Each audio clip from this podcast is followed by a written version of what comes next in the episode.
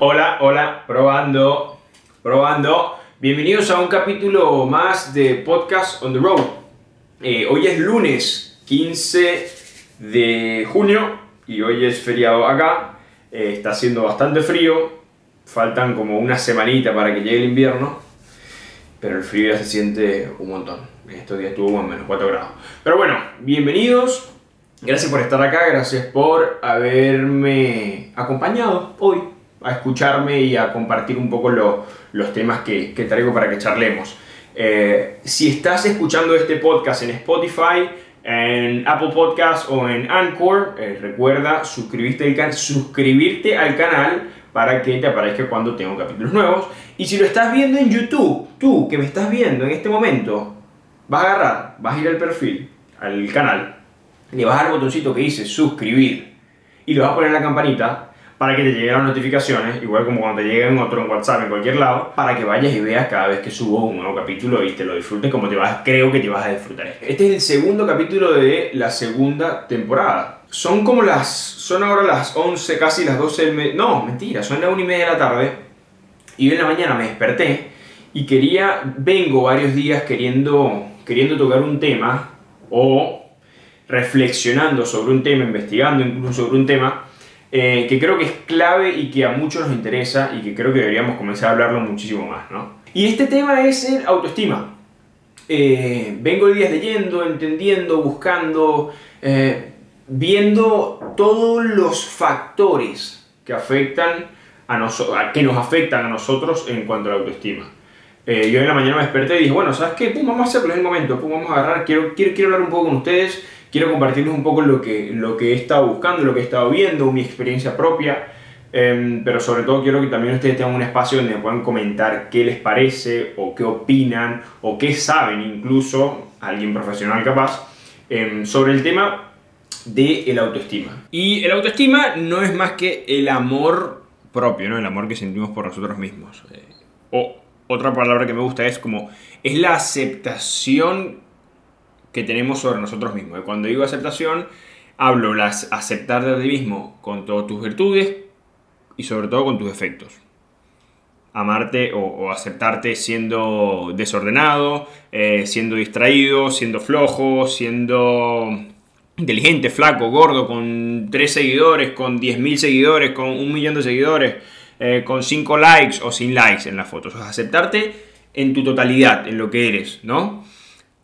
Y suena como a veces tú dices, uh, pero qué lógico, obvio, yo me acepto, o, qué fácil es, es como aceptarse, ¿no? Y resulta que no, personalmente creo que no es algo, es, es muy simple decirlo, suena sencillo, em, pero resulta que hay un montón de cosas alrededor de, ese amor propio o, de esa palabra autoestima que pueden afectar esos niveles, ¿no?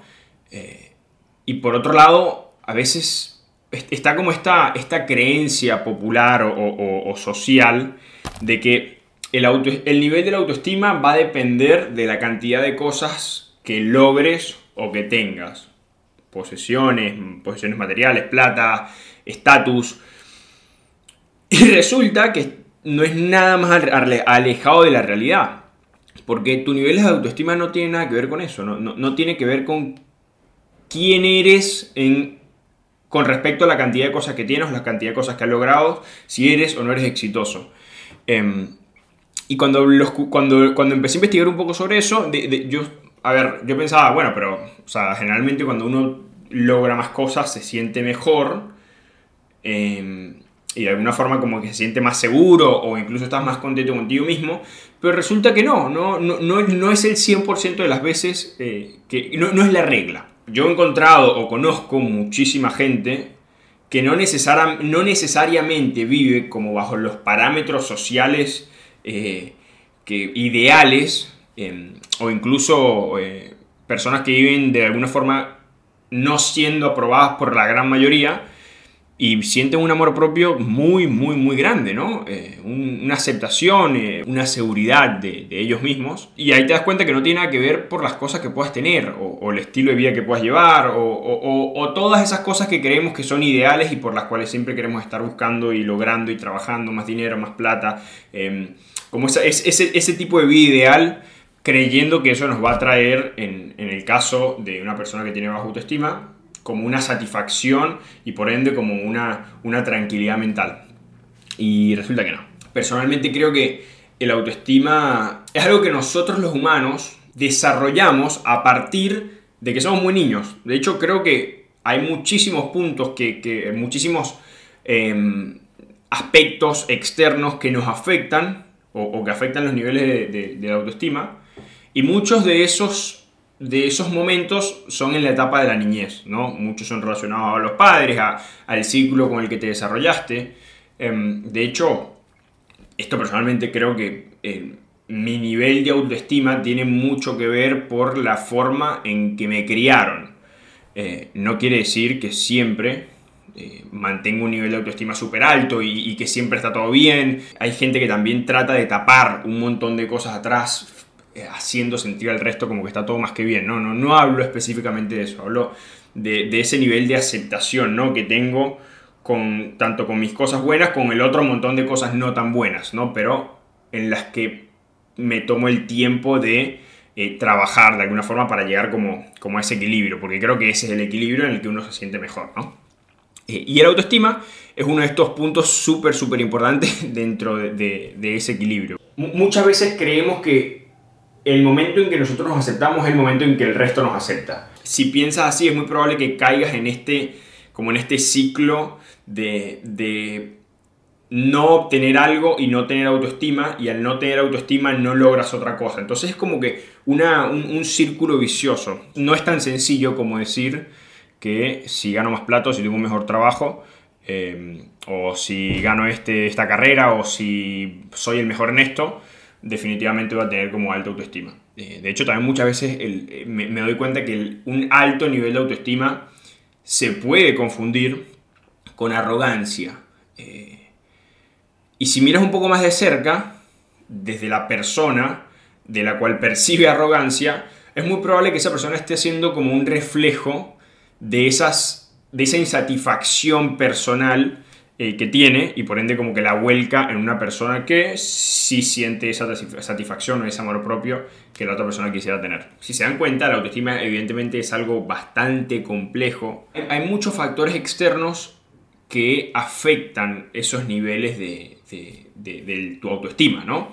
Em, incluso está relacionado como con una lógica mucho más interna, mucho más compleja, mucho más profunda, eh, mucho más subjetiva. Durante la etapa de nuestra vida hay tres puntos particulares que tienen que ver muchísimo con los niveles de, autoestima o de amor, de aceptación propia, ¿no? Y las tres están netamente relacionadas a la etapa más joven de nuestra vida, nuestra niñez. El autoestima no tiene nada que ver con los logros que tengas, con las cosas que, que, alcances en tu vida, con los objetivos, con lo bien, con la plata que ganes, porque habla de que hay personas que viven fuera de los parámetros aceptados por la sociedad y siguen siendo muy felices, siguen siendo, siguen siendo plenos, se sienten plenos, aceptan, tienen amor por ellos mismos, em, e incluso se sienten más afortunados de poder tener la vida que tienen, ¿no? Y después, por el otro lado, están, eh, tienes a personas que son súper exitosas, muchísimo dinero, muchos objetivos, em, pero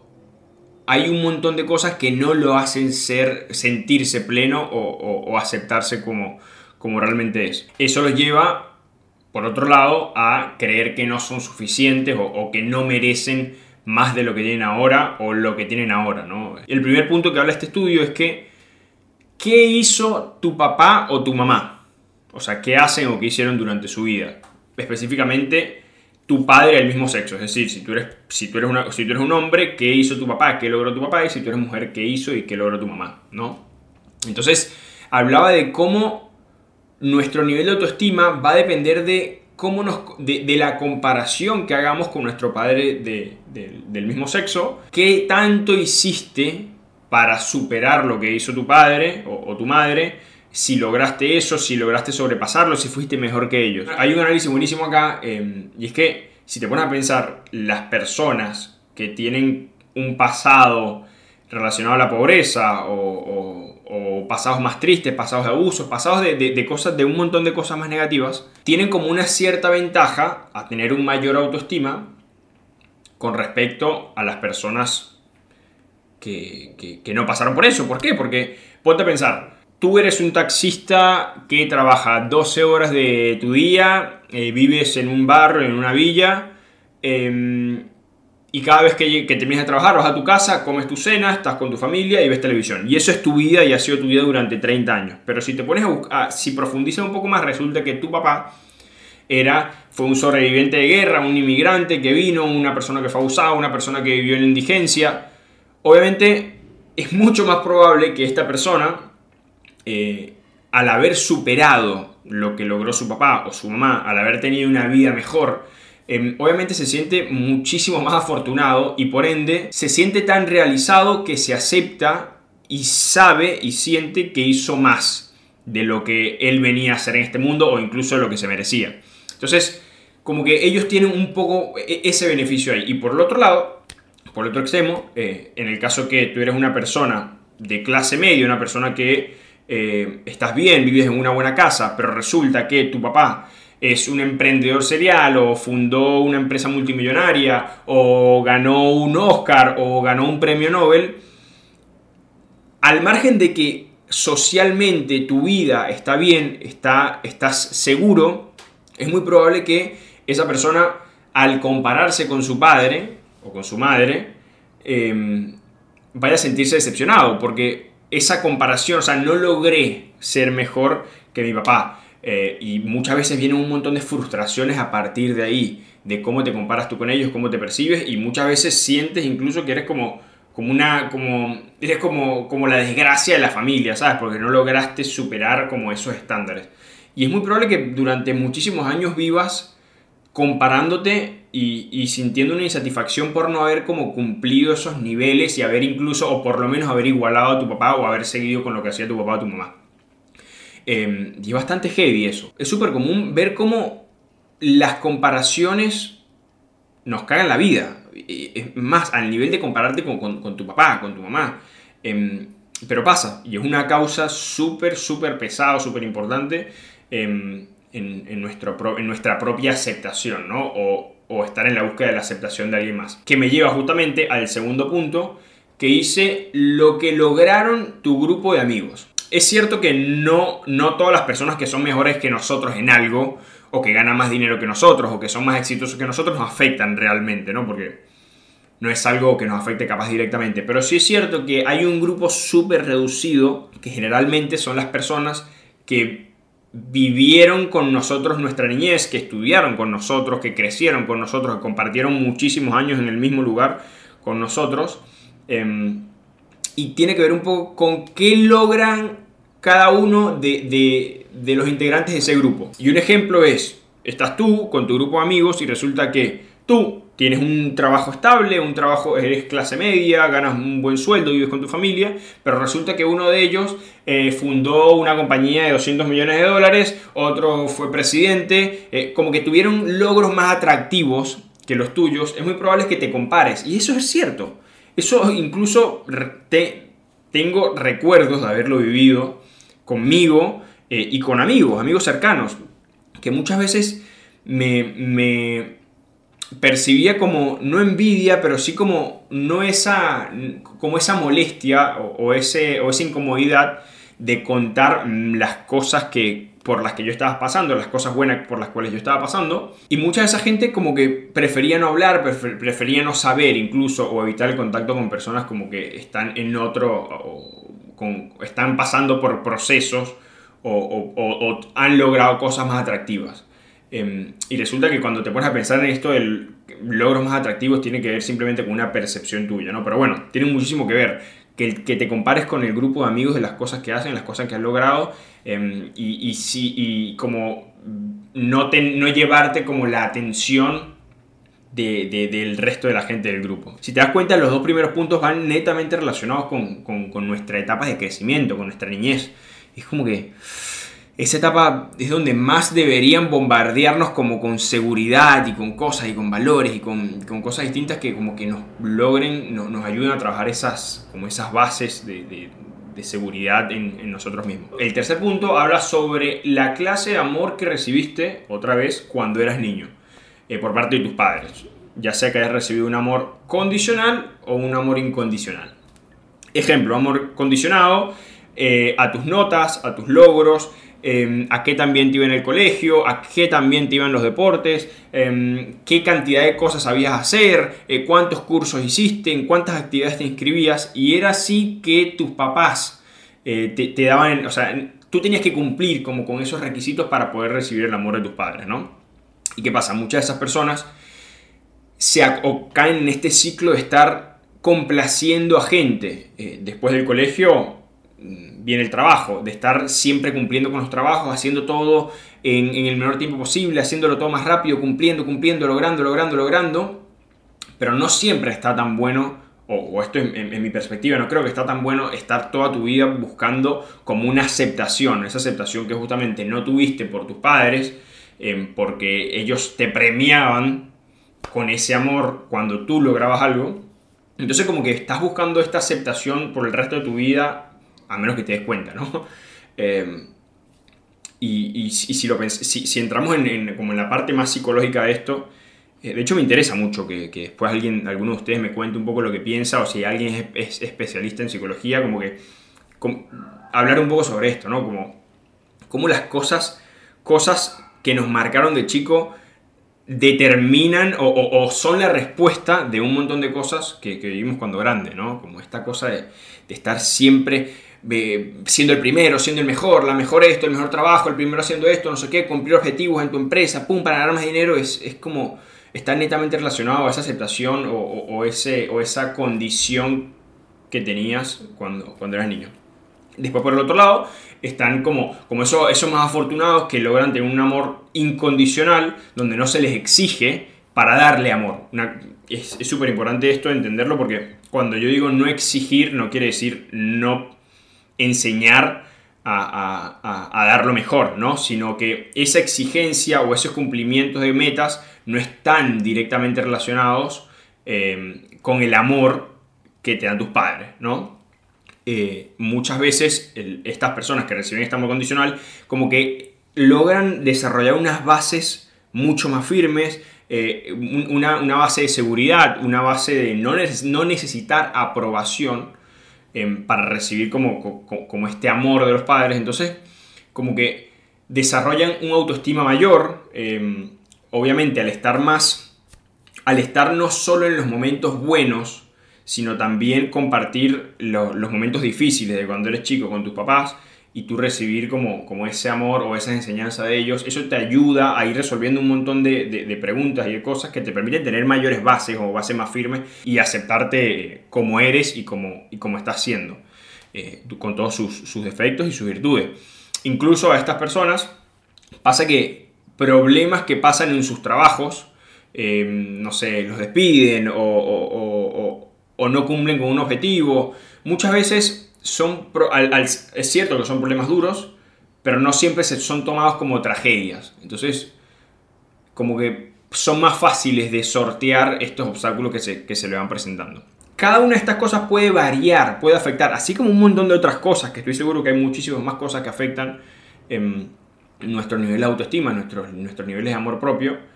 Em, estas tres cosas hablan de cómo factores externos, porque si te pones a pensar son cosas que no son, no, dependen de nosotros, sino son las situaciones con las que nos encontramos cuando venimos al mundo. Y creo que está buenísimo poder como entender o aprender los orígenes de ciertas conductas que tenemos. Más que todo porque socialmente está como instalada esta cosa y que creo que la aprendemos. Eh, inconscientemente vamos adquiriendo esto, incluso no porque nos las den nuestros padres, sino que socialmente vamos adquiriendo esta falsa realidad de que si obtenemos más cosas, si logramos más cosas, si somos más exitosos, em, vamos a ser como cada vez más felices, ¿no? Como vamos a estar cada vez más realizados.